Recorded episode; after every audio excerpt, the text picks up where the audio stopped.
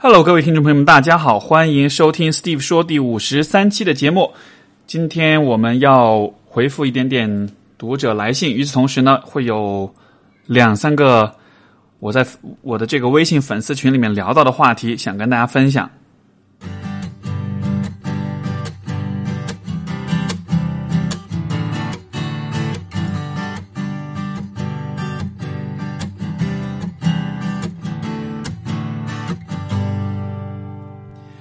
那么说到粉丝群哈，因为上一期、上上期节目我有提到，如果你想加入我的微信粉丝群，啊，有一个加入的方法，但是很不幸的是，这个群很快就加满了。然后呢，我现在暂时还没有开始啊，把这个群分成就是各地方的这种本地群。我本来打算做这件事情，但最近的话，暂时还没有这样的计划。就是我接下去肯定会做，这样子的话，每一个群人数分散一点的话，啊。就不会像现在这样满员，所以如果有朋友听到了之前的节目，想要加入群，因为是有一个微信号你可以加，就是就很抱歉了，你们加了之后，暂时我没有办法通过，因为现在的群就是人已经很多了，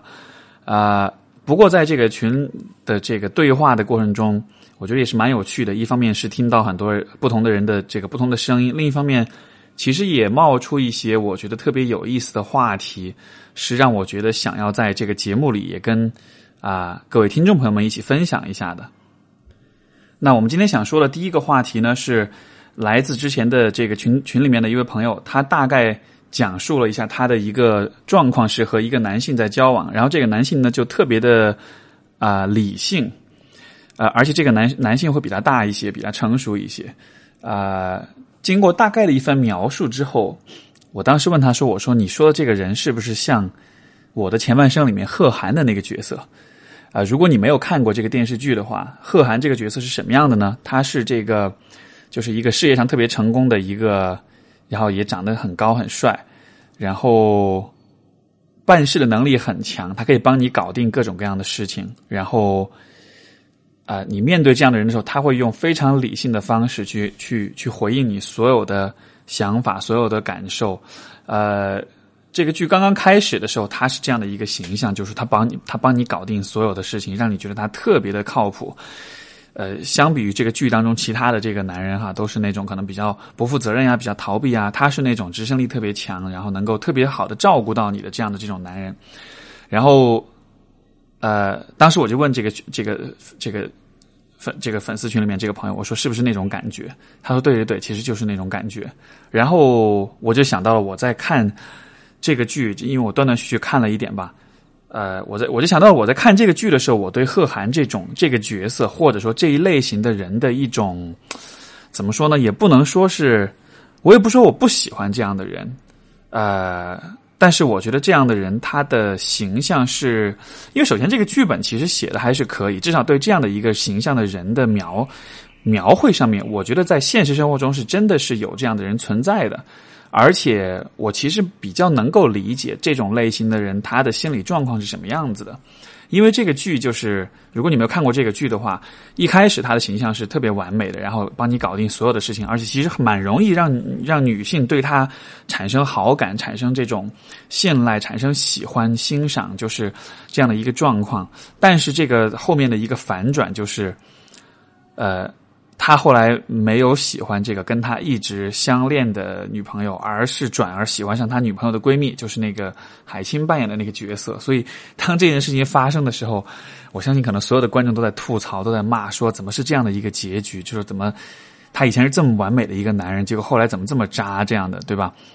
我其实一点都不意外啊，会发生这样的状况。为什么呢？就是因为其实贺涵这种类型的这个角色，或者他所代表的这种类型的男性。呃，其实我可以帮助大家去了解一下这样的人心心理是什么样子的。一方面呢，我其实完全不意外，很多人会喜欢这样的角色，就很多女性会喜欢这样的一个角色。我理解说，这样的角色的存在其实是能够满足，比如说，如果你有恋父情节，如果你从小缺乏这种父亲的关爱和照顾，那么当遇到这样一个呃看似比较威严，但是他能够。愿意为你付出很多这样一个形象的时候，你会很容易在他身上找到一些可能父亲的这种，或者是你理想中的父亲的这种影子，对吧？然后第二个方面就是说，这样的男性他可能事业上是是不错的，是成功的，然后啊是有这种在在经济上在条件上是是能够得到你的认可的，会让你觉得跟这样的人交往未来会比较安全，甚至说是一个呃你会因此过上比较好的这样的一个物质生活。还有一点就是说，我觉得其实是绝大多数人没有看清楚，或者说不太能够啊搞明白的一个状况，就是这样的人非常的理性，然后这种理性会让你有一种呃有一种莫名的安全感，就是觉得好像这个人永远是 in control 的，他的情绪、他的情感永远都是牢牢的停留在理性的部分，他不会失控，他不会有脆弱，他不会有抱怨，他不会有。啊，这个特别情绪化的时候，对吧？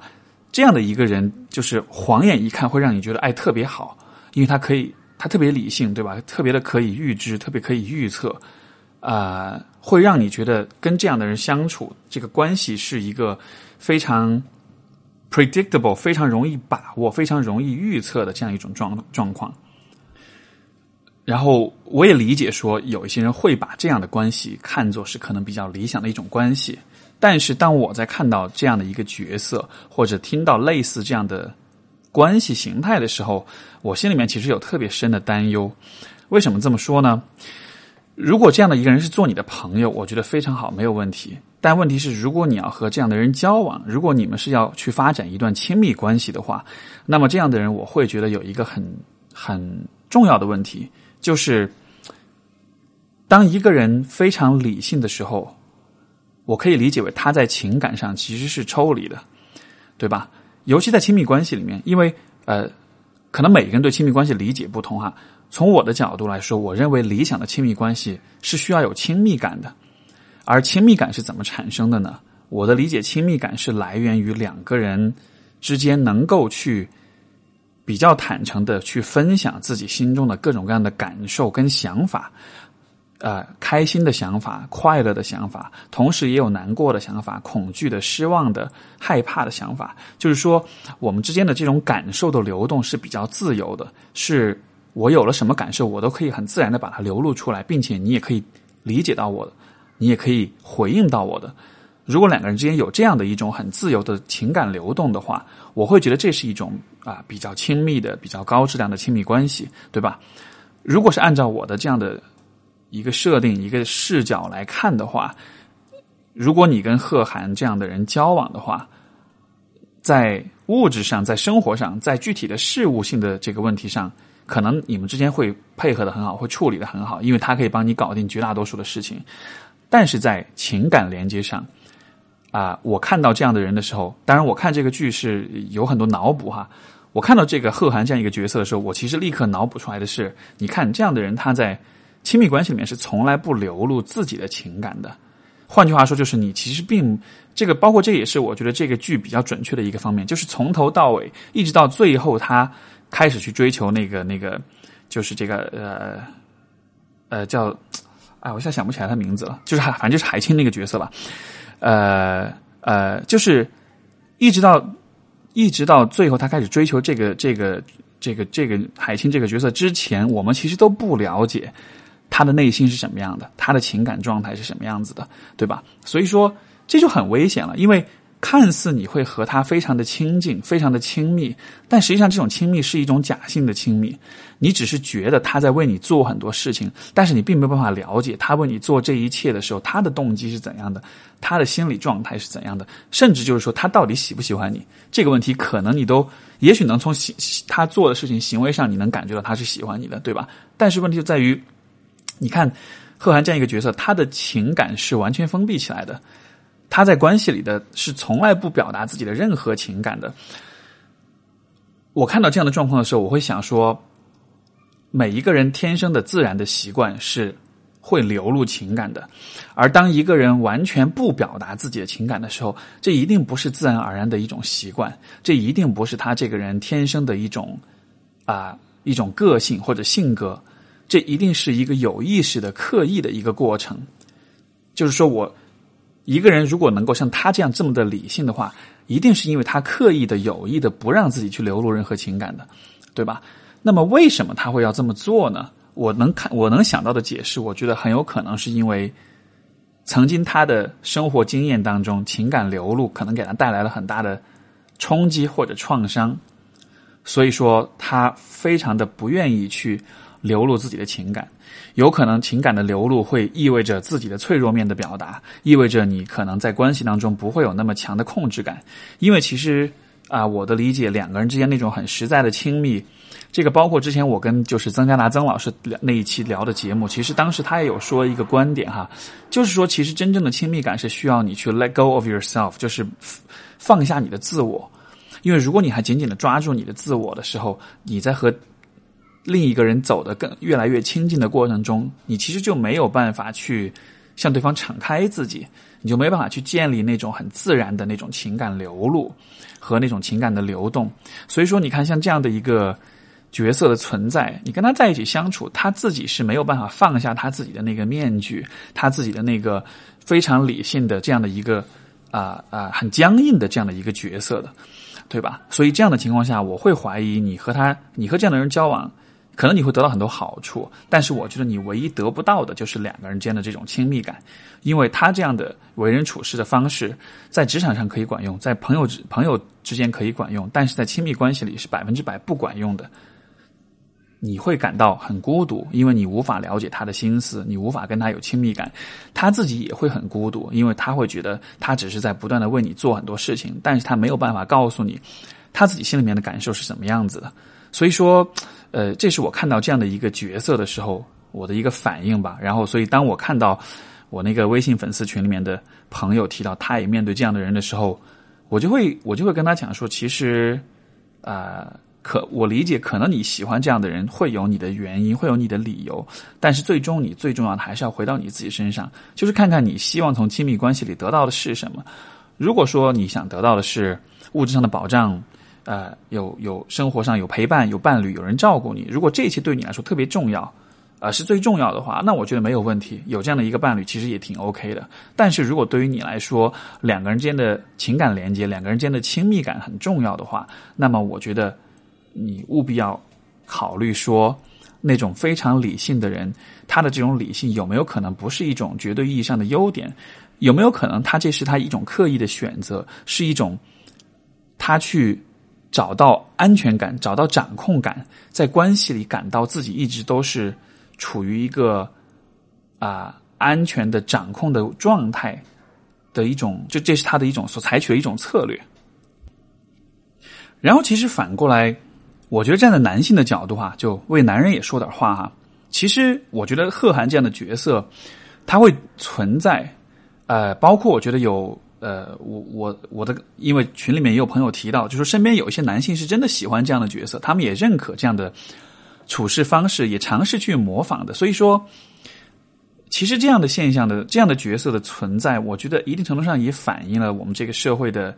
这种性别的刻板印象对于男性的一种影响，为什么这么说呢？你看这样的一个形象，贺涵这种极端理性、非常靠谱、非常办事能力很强，然后又很成功，这其实就是我们对于男性的一种刻板印象，对吧？我们认为一个好的男人，一个一个靠谱的男朋友或者是老公，就应该是这样的一个人。但是这样的一个角色，如果你身处其中的话，其实很大的一个问题，包括像贺涵这个人。就是他们在关系里，他是没有办法，呃，self care，就是他是没有办法去照顾他自己的，他自己的情绪、情感上的这种需求是没有办法流露出来的。他能够做的只是自己想办法去搞定，对吧？可能是喝酒，可能是找朋友去出去鬼混，也可能是比如说这个和其他的呃呃各种各样的女人乱七八糟的鬼混。就我不管方法是什么吧，但就是说。如果你处在一段亲密关系里，那么按理说，其实你在情感上的需求跟需要，应该是至少一定程度上是应该由你最亲密的伴侣去分担，去给你提供情感上的回应跟支持的。这样子的话，亲密关系的存在才有它的意义跟价值。如果很多男性因为社会，呃，或者说大众舆论很认可、很欣赏这种角色，那么也就变成，也就是试图让自己变成这种极端理性的这种人物的话。他们其实会面对的一个很大的问题，就是他们一方面他变成这个样子，他得到了一些认可跟一些呃这种赞美，但是另一方面，他们同时失去的，其实就是在亲密关系里面获得照顾、获得关怀的这样的一种机会，对吧？因为这个角色的设定是要求你不可以展现你的脆弱面，你不可以去流露你的情感的，因为你的人设就是理性的、高度高效的、成功的这样子的。所以说，看似贺涵这样的角色，其实，你像我在看这个剧的时候，我一方面就是会呃怎么说呢？就是我其实我的心里的真实反应是我其实挺可怜他这个人的，因为一方面他这样的形象，他这样的这种啊为人处事的方式，我的我我感觉这背后是有创伤的，是一种很他其实是一种自我保护。另一方面，我也会为他的未来所担心，就是在亲密关系里面。每一个人其实都会有脆弱的时候，每一个人也都会有希望别人能够来照顾、来关怀、来理解自己。就不管你多么强，不管你多么成功，你其实都是有那样的情感情感诉求的。所以我很担心他以后在关系当中，他是否能够去表达出他的这些需求，他是否能够得到别人的情感回应，对吧？所以说，啊，站在男性的角度，我觉得啊。我们可能需要比较带着一点批判的眼光，比较理性的看待这样的角色、这样的期待。呃，我觉得一定程度上有上进心、追求事业上的成功啊，包括就是做这样一个比较呃呃办事能力很强啊这样的，就是我觉得这些品质是挺好的，但是我觉得不能太极端了啊，尤其是在亲密关系里，我觉得还是需要呃怎么说呢？呃，就对于男性来说吧，我觉得啊。不用刻意的去回避、去隐藏自己的情绪跟情感，至少我觉得面对你的伴侣的时候，其实两个人之间，呃，就拿我自己来举例子，比如说，可能我我我不是一个特别喜欢表达、流露自己情感的人，比如跟朋友在一起或者怎样，一般来说这种表达还是会比较少。但是在亲密关系里面的话，我我却愿意说让自己有比较多的表达，因为我知道这样的表达能够让两个人的关系更好，然后我也。自己也能获得相应的这种回应，我觉得这是一件很美好的事情。所以说，啊，也许你可以在外面是那样一个角色，但是我觉得在亲密关系里面，站在一个自爱的角度，我觉得至少给自己这样一个小小的、很私密的一个空间当中，给自己这样的一种机会，去获得照顾、获得关怀，啊，而不是总是做那个照顾者，做做那个理性的那个控制、把握一切的那样一个人。所以这是。啊，说着说着就是说到男性心理了。这对如果有男性听众在听的话，我觉得对你们的一点建议，同时也是帮我觉得女性听众去了解跟这样的人交往你可能会遇到的问题。好，所以这就是关于贺涵类型的角色的一个探讨。然后我们今天要聊的第二个话题，其实也比较老生常谈了哈，就是两个人相处的过程中要不要看手机，然后。呃，这个探讨的缘起，其实是因为之前我有看到了另外一位网上的情感亲密关系方向的 KOL 提到这样一个话题，然后我当时在那个粉丝群里面说，我说他的观点我不是很同意，我要 diss 他一下，呃 呃。我所看到的观点，大约的意思是说，呃，不要看手机，因为其实，在关系当中，两个人应该都有一些自己的空间，然后，尤其是可能女性应该更独立一点的来在关系里面，不要太依赖男人，然后自己，呃，以一个独立自强的一个形象出现在亲密关系里面，然后很多事情就，我的理解就是往后退一步，然后不要去纠结于那么多的细节。然后这个样子的话，其实你会过得很轻松。这样子的话，亲密关系也会更顺利一些。我看完这个观点，怎么讲呢？就是当然，我理解，其实每一个人对于亲密关系的这个期待，或者说是每一个人理想的亲密关系，可能是不一样的。所以，我觉得最根源，我觉得是来自于这样一个呃一个区别。因为我对于亲密关系，包括我自己个人对于亲密关系的这种追求，这种理想状态。我觉得可能会有一点不一样哈，所以说这个问题，我觉得可以从两个角度来来谈一谈，就是我们到底要不要看手机，或者说我们到底应该采取什么样的一种处理方式？我觉得第一个角度是说，当我们在探讨要不要看手机的时候，呃，其实大家的视视野是很是很狭窄的，就是你其实只看到了要不要看手机这个行为本身，可是你需要知道的是，当一个人在担心我要不要在纠结我要不要看我伴侣的手机的时候，重点其实不在于。看这个手机这件事情本身，而在于当你有这样的想法、有这样的冲动的时候，其实是因为你在关系里感到不安全，你在关系里感到不够信任对方，你希望通过看对方的手机这样的方式来对对方有更多的了解，从而建立更好的这种信任感。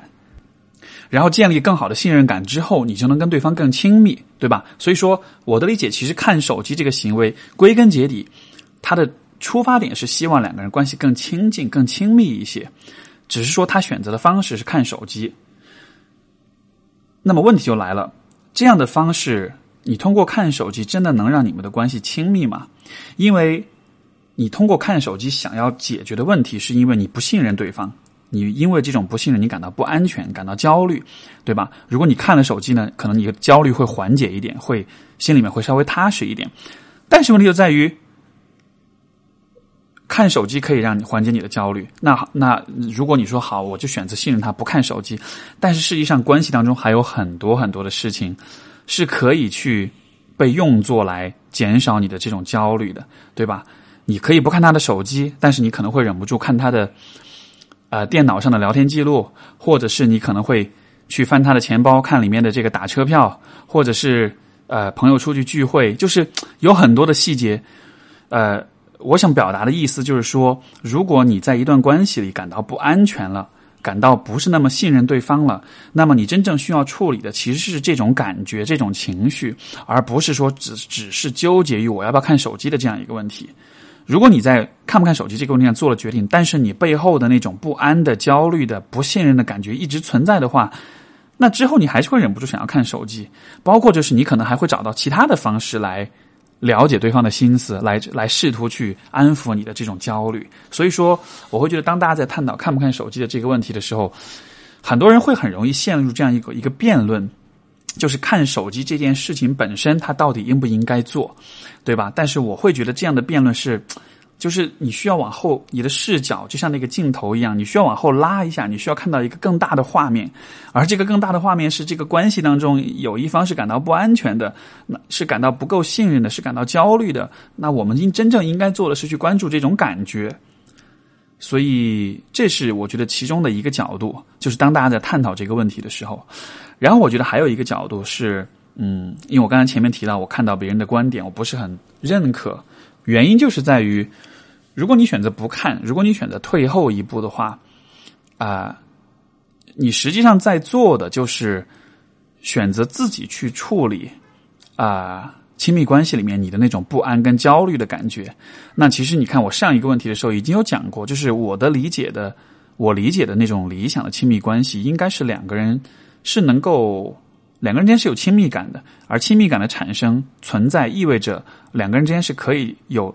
自由的情感流动、情感连接的，对吧？那么，当如果我在关系里有不安、有焦虑的时候，如果我跟我的伴侣之间关系很亲密的话，我其实会让他知道我的这种感觉，我会和他一起探讨，我会期望得到他的一种回应和支持。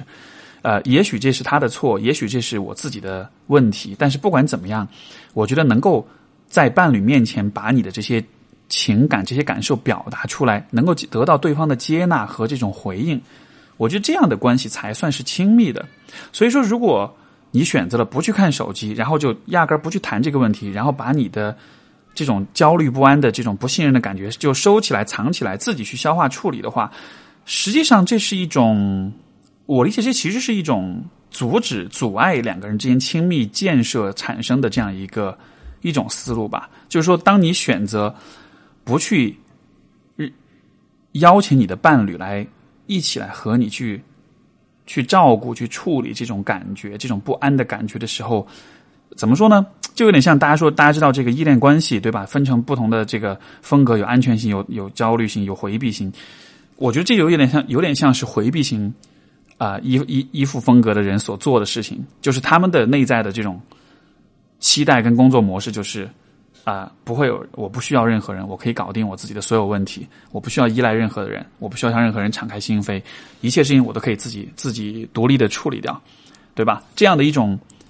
依依恋依附风格，会让人感到安全，会让人感到自己能够掌控一切，能够把握一切。可是他的问题就在于，当你带着这样的一种心态在关系里面、亲密关系里相处的时候，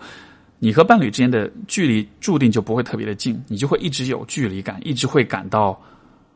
如果你不介意这种距离感，我觉得那也没问题，对吧？但是如我的理解是，如果因为因为对我个人来说，我跟一个人在一起，如果不亲密，如果不亲近的话，我干嘛要跟你在一起，对吧？我干嘛不去享受这种就是可能更为自由的单身生活？如果我选择跟一个人在一起，那一定是因为我感觉我是可以和这个人非常非常的亲近的，所以说我会尽我最大的努力去建设这种亲近、这种亲密感，去尽可能的拉近两个人间的距离。这也就意味着，如果我有自己担忧跟担心的事情的话，我会选择去，当然是通过一种比较平和的、比较能够让人接受的方式去表达出来。所以说，因为我有我对情感是这样的一种看法，所以说我在看不看手机这个问题上，我其实是比较反对说，啊，不看手机，盲目信任，然后退后关系距离，从而就不再去担心这样的，呃，不再担心，就是这样一种思路，我是不是那么的认同的？我呃。其实说到这个地方，我觉得也让我想到哈，因为之前做过的不少这个伴侣咨询的这个 case，其实有很多的案例里面都是会涉及到，比如说有一方出轨，或者说是啊有一方就一般来说哈，就是比如说女方发现男方出轨，或者女方怀疑男方出轨，在这种出轨的状况发生之后，然后可能比如说这个女方会经常性的查手机。查聊天记录，然后啊，去用一种类似监视的方式去观察对方，去这个啊，想要去掌握对方所有的行踪，而且有一些极端的状况里面，就真的会是把需要知道对方的每一每一分每一秒的所有的行踪，这样真的会极端到这样的这样的状况哈。你看，其实，在这样的状况发生的时候，如果我们告诉这个女生说：“你你要独立一点，自强一点，你往后退一步，你不要那么在乎他。”然后你就自己过好你自己的生活，有你自己的这个兴趣爱好啊什么的，你就对吧？能解决问题吗？当然不能，因为这样的认识，如果你带着这样的思路去认识、去看到这个看手机这样的一个一个一个场景或者是一个案例的时候，这其实是一种很肤浅的认识。我的理解，这样的状况当中，真正在发生的事情是，从女生的角度来说，她这么做其实是因为。她在关系里承担着很多的焦虑跟不安，跟这种对未知的这种害怕的感觉。然后，其实往往你也会发现，就是男方或者说是被查的那一方，其实心里面也是很难过的，因为自己感到不被，因为感到不被信任，对吧？然后另一方面就是，其实不管我怎么迎合对方，好好，我手机全部给你看，我密码全部都给你，我把所有的这些。信息全部都给你，我很努力的去迎合你，甚至我可能会自己限制我自己的行动，我都不去跟任何朋友出去玩，我天天就陪着你。我不管我多么努力的这么做，好像我就是没有办法让你满意的样子。所以就说，如果你选择看手机的话，对方可能会为了呃保护关系而来迎合你，但是这样子的状况持续下去，就是你看看手机的这一方，他看完之后，他的焦虑感并没有得到缓解。被看手机的那方看完之后，发现这样的做并没有这样做并没有效果，自己反而感到不信任，两个人关系其实反而陷入一种更糟糕的一种循环当中。所以，其实这样的状况里面啊，我觉得一种可能的突破点或者一种啊啊一种切入点，其实是在于啊，就是两个人其实都需要意识到。在这个关系当中，如果你们想要改善你们的关系的话，两个人其实都是有责任需要做一些调整跟改变的。从女生的角度来说，她她需要做的事情是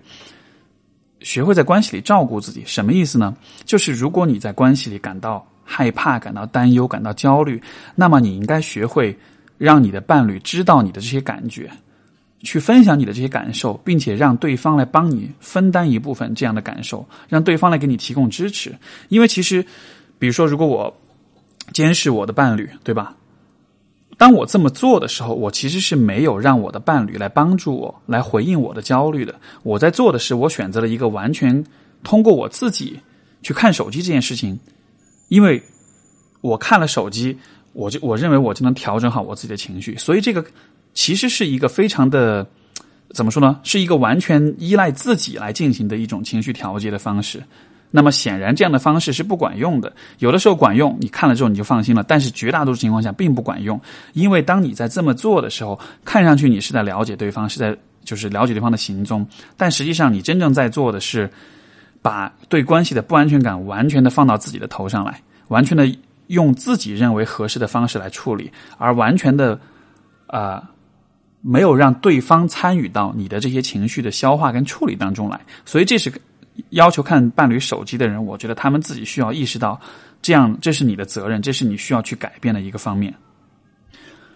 而从被监视的那一方来说，其实你的责任也是需要照顾好自己。但是怎么样的一个照顾呢？因为往往被监视的那一方可能是为了试图证明自己是忠诚的、是专一的，所以说他可能会非常的迎合对方的这种需求、这种需要，就是说。你要看什么我都给你看，你要你要知道我的行踪，我什么都告诉你。然后为了让你安心，我我哪里都不去了，对吧？我什么事情都不做了。可是这样的方式持续一段时间之后，你肯定会变得很不开心，你肯定会变得满腹怨言，会觉得我都为你做了这么多的事情了，为什么你都还不能够满意，不能够满足，对吧？当你满生怨满腹怨言的时候，你想想看，对方会看到什么？就是哦，他有给我看手机，他有。这个不出去玩，在家里陪我，但是他看上去好好不爽，好不开心哦，对吧？那这说明什么？是不是说明他其实真的并不是那么喜欢我，他并不是那么在乎，他只是在敷衍我。有一天他还是会撒谎，还是会出轨的，对吧？所以说，作为被监视的那一方来说，你自己在关系里如果没有照顾好你自己，如果你自己的情绪很糟糕的话，那么很有可能发生的事情就是，不管你在行为上多么努力的去配合对方的这些监视跟调查。对方从你这里解读到的那个信号，依然是说你是不开心的，你是在这个关系里过得不好的，这样子反过来会强化对方对你的怀疑。所以说，在关系当中，你需要做的还是去照顾好你自己。一方面，你啊可以去关注到对方的这种焦虑的、担忧的这种情绪，就是不要只是关注到这个看手机的问题。而是说关注到对方在关系里感到不安全，我觉得这样一个问题是需要回应的。但是另一方面，一定同时也照顾好你自己。如果你在关系里一直处于一个很很糟糕的一个不开心的、不满足的一种很不舒服的状态的话，对方看到了，这其实就形成一个恶性循环。所以，这是我觉得这样的一种缺乏信任的关系里，我觉得。一种比较正确的处理方式，或者说一种方向吧。当然，这只是一个开始，因为实际上两个人的信任重建还需要很多的工作在后面。我觉得这只是我愿意为大家勾勒出来的一种初步的一个一个样子吧。所以，这可能听上去会是一种比较艰难的、比较辛苦的一个工作的过程。但是，我认为只有这样的方式才能达到比较亲密、比较亲近的状态。而反过来说，呃，如果是按照之前那个某 KOL 的这个。观点，那就往后退一步，就不要看，然后就自女人就自强啊什么的。嗯，怎么说呢？现在这个时代，可能强调女性要自强、要独立这样的观点，很容易被被大家点赞哈。但是它是否真的 work，是否真的管用？至少在临床工作，就是在咨询咨询的经验上来看，这样的思路是否真的管用？我觉得这个真的是需要有实证的经验、实证的数据来证明才才是可以的。所以说。呃，我觉得对各位听众的一个一个一个忠告就是，不要认为所有的所有的强调女性独立的观点一定都是好的，因为有可能在冥冥之中，我们就都变成了回避型人格的那种人了。OK，所以这刚才这两个是比较大的两个问题啊，我讲的花的时间比较多一些，然后后面有两个小问题，我觉得也蛮值得和大家探讨的。呃，一个问题是，呃，也是。这个粉丝群里面有朋友问到说说一个人的三观应该怎样形成？就是大概是这样一个比较 general 的、比较啊比较宏观的一个问题吧。其实我看到这个问题的时候啊，我的第一反应是人的三观、人的观念的形成，按理说应该是一个自然而然发生的过程，就是随着你的年龄的增长，随着你的社会阅历的增加，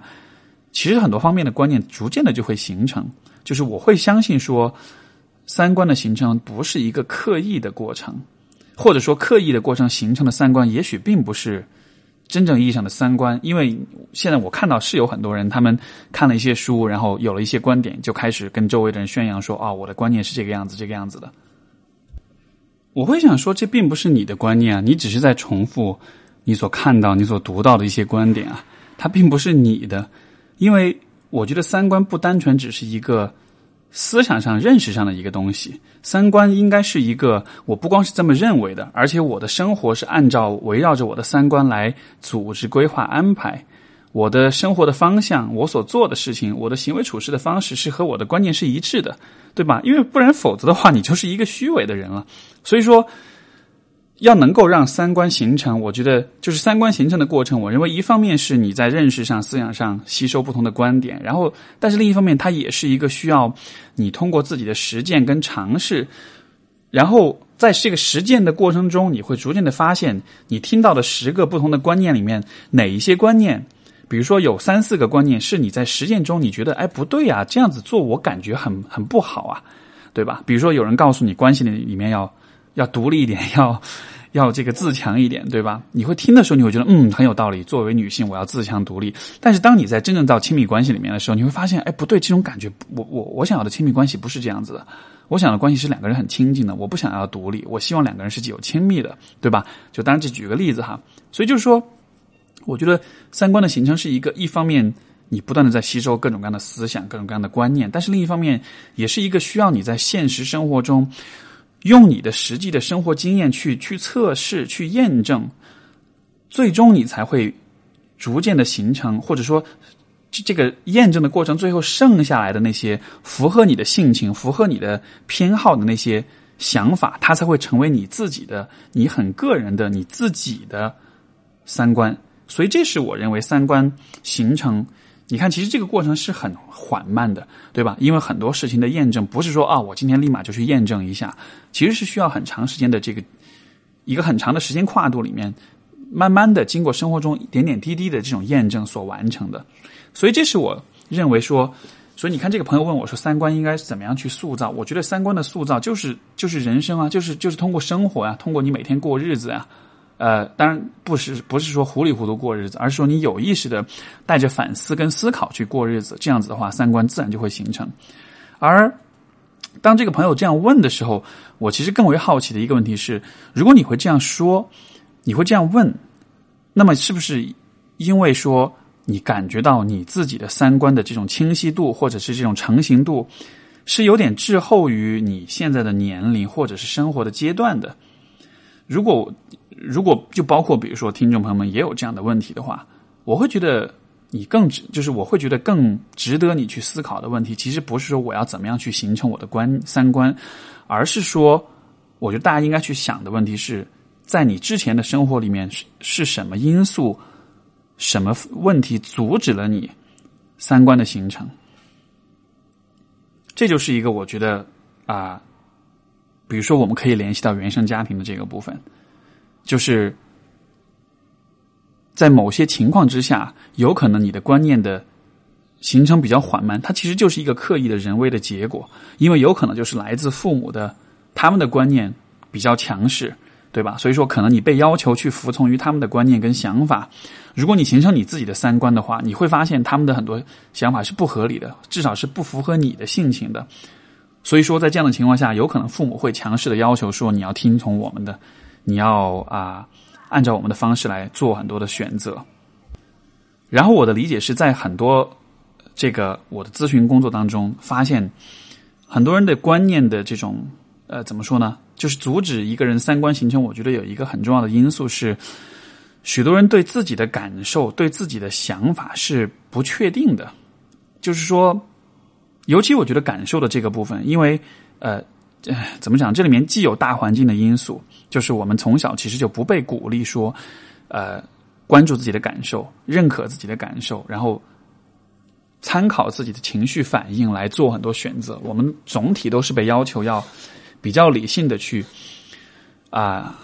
处理很多事情的。可是问题就在于，前面我有讲，如果你不参考你自己的情绪反应，你不参考你自己的这种喜好的话。你其实是没有办法区分到底哪些观念是符合你的性格、符合你的偏好的，对吧？所以说，我觉得呃，很多人的三观没有办法清晰的形成，我觉得一个很重要的问题就是在于，他们对自己的感受不是那么的敢于去认可、去强、去承认、去强调，他们更多的会对自己的想法、对自己的认识是处在是抱有一种怀疑和一种他甚至是逃避的这样一种状况。然后至于为什么会这个样子，那我觉得这肯定不是你天生就有的状况，这肯定是有周围的人的影响，对吧？所以当然这个话题就可以扯得很远了。但是回到我觉得三观形成的这个问题，如果你会提出这样的疑问，我觉得更重要的不是说你当下三观要怎么形成，而是在于去看一看在过去所发生的事情，过去所经历的生活当中是什么让你不敢确信你自己的感受，不敢强调你自己的愿望跟跟目标。如果你能够把这个部分处理好的话，你的三观会自然的生长，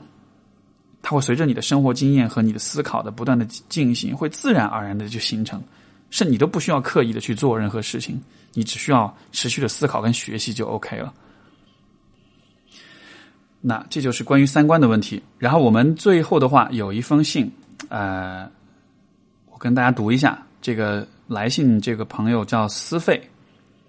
他说：“啊，这个信稍微有一点点长，我大概读一下。他说，我最近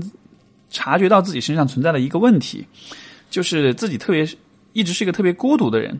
因此很希望能够建立亲密关系。在家里，爸妈都对我挺好，物质上的吃喝从不亏待我，也会很关注我，但是语言上非常匮乏，也不会夸奖鼓励我，对我比较严厉。我提的很多要求得不到满足，对待父母会有始终有隔阂感。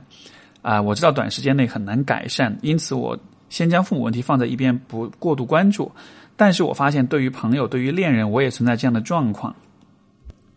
从初中到现在开始工作两年，没有交到真正大家口中的闺蜜挚友。就算天天玩在一起，彼此分享一些心事，我始终觉得朋友在内心把我隔开了。呃，然后后面也讲到说，跟恋人在一起也是一样的，就是交往久了之后，发连对方住哪里都不知道。当然，对方会说也，这个小时候发生过事情。为了保护家人不便透露，但是很多时候很多事情也不告诉我，然后呃也知道这些内容，我真的特别伤心，然后也怕伴侣说我矫情，因此因此一直没有正面沟通过。然后思费提出的问题是：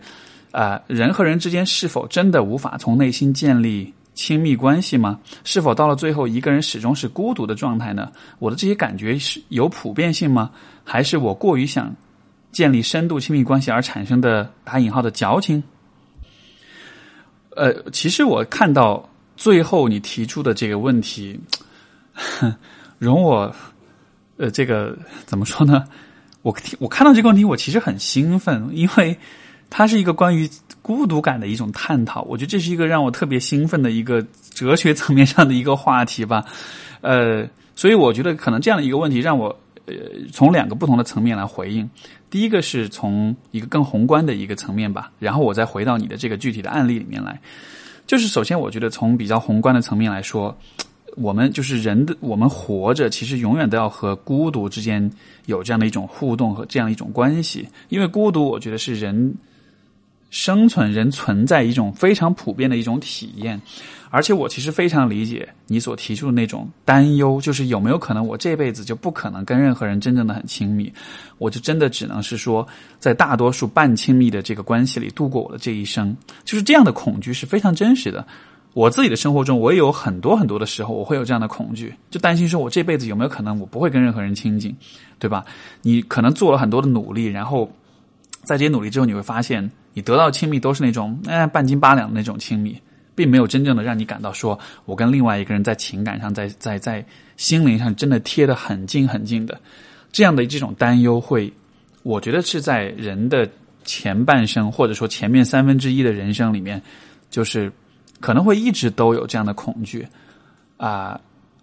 而且你可能会怀疑说，这种感觉有没有可能一直是这样的？有没有可能一直不会改变？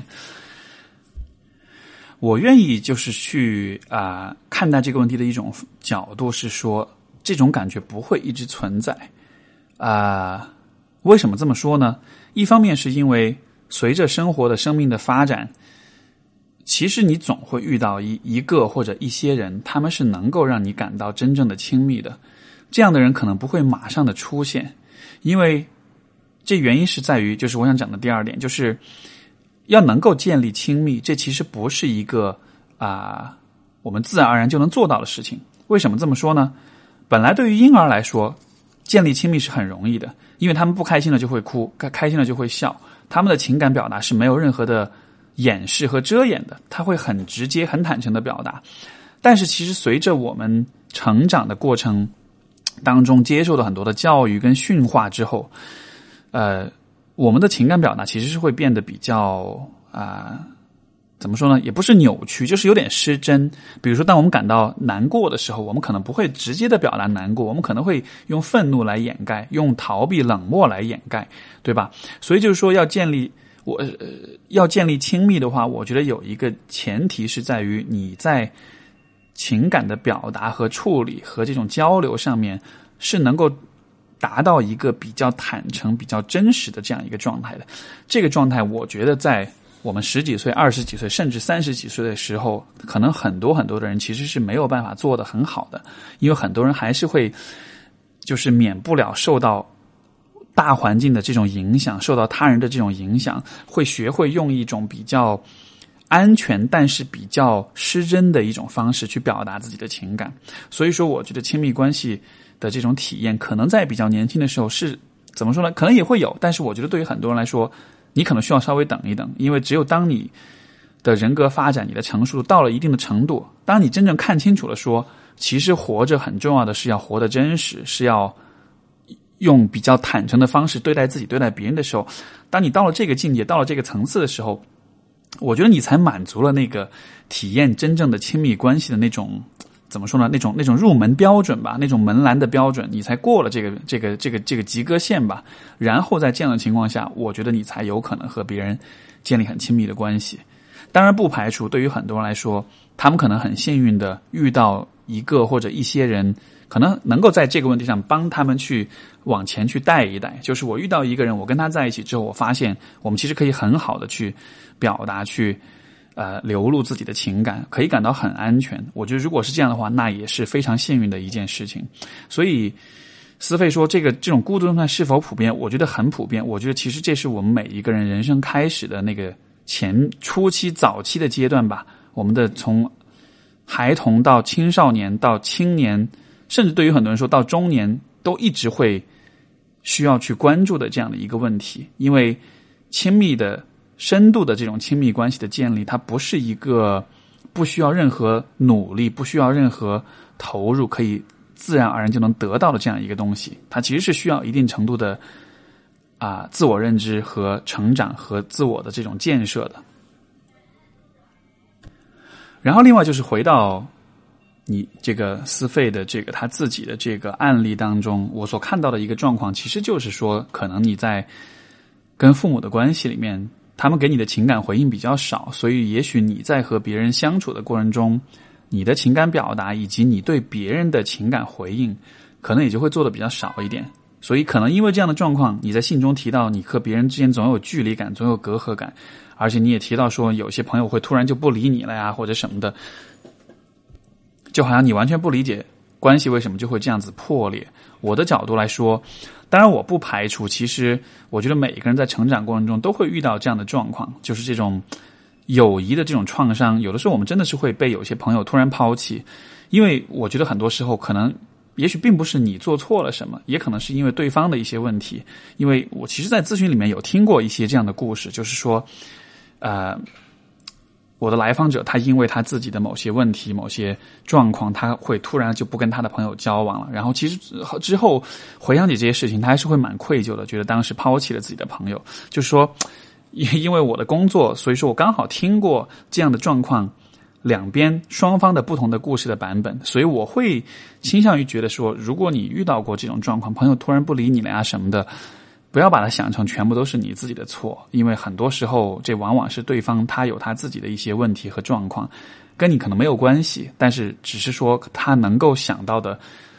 在那个时候他能够想到最好的处理方式，可能就是用这样的一种方式来处理。就也许他之后一一段时间之后他会后悔，当他成长大之后，当他成熟之后他会后悔这样的处理方式。但是无论如何，我觉得啊，这是我们每个人都会有的体验，会被朋友抛弃这样的，所以。但是不要因此太多的去谴责自己。但是就回到我觉得啊、你的你的状况里面，我能看到的就是，可能你在情感的表露跟回应上面，的确是从小缺少了这样一个比较好的一个环境。那刚才我有讲，这样的这种情感的表达和回应的能力，其实是建立亲密关系的一个非常基本的要求。所以我会觉得啊、第一，我不会觉得你一直都会孤独，我是相信你是有可能去建立很深的亲密关系。但是，第二，要能做到这一点，我觉得你需要去持续的关注的，其实其实就是刚才我所讲的，你的情感的表达和你的情感回应能力啊、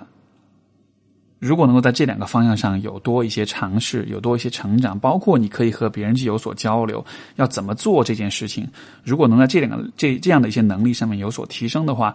再加上随着你自己的自人格的自然的生长跟成熟，我觉得到了未来的某一个阶段，你其实是可以建立亲密关系的，这是一个绝对有可能做到的事情，好吧？OK，今天这一期节目。这个信息量比较大哈，然后聊的话题也都比较多，大家有没有感觉是其实特别有分量的一期节目？因为我我我个人是觉得我们今天谈的话题其实都挺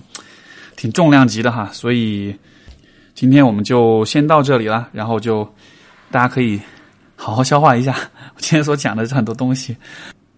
因为我觉得我的节目最终来说，它其实不是娱乐，它不是一个让你感到放松或者是开心的这样的一个。一个东西，对吧？我相信各位愿意花时间听我哔哩吧啦说那么多的话，还是因为说想要去思考，想要去想清楚一些问题。所以，其实当我在做这个节目的时候，啊、我可能关注的比较少的是大家有没有被娱乐到，我关注的比较多的是，其实是我所分享的东西是否足够深，是否足够有作用、有价值，能够让你就是带着我的思路和视角去解决自己生活中的一些问题。啊、这是我。怎么说呢？在每一次的分享当中，都带着这样一个初心吧。然后，其实很多朋友也会很很感谢我这样的一种呃一种方式，他们真的是有得到启发，有得到帮助，也会让我觉得非常开心。这也是让我坚持去做这个节目的一个原因，就是说让我觉得这是一件很有意义的事情。所以，好了好了，就不多说了。我的那个啊，我发现我废话真的还蛮多的，可以一直不停的讲下去。好吧，那我们这期节目就先到这里，然后就感谢各位听众的收听。呃，大家记得向我来信提更多的问题，因为我我这边问题回答的差不多了，还还剩下一些。我的那个读者信箱是 a s k s t e v e at 幺二六点 com，或者说你听完我的节目有什么感想，有什么这个呃想法想要跟我交流，也也欢迎来信啊。有的时候不一定是问题，你说说你的感想，我也可以在节目里面去说说我对你感想的感想，好吧？好了，感谢各位的收听，我们下期节目再见，拜拜。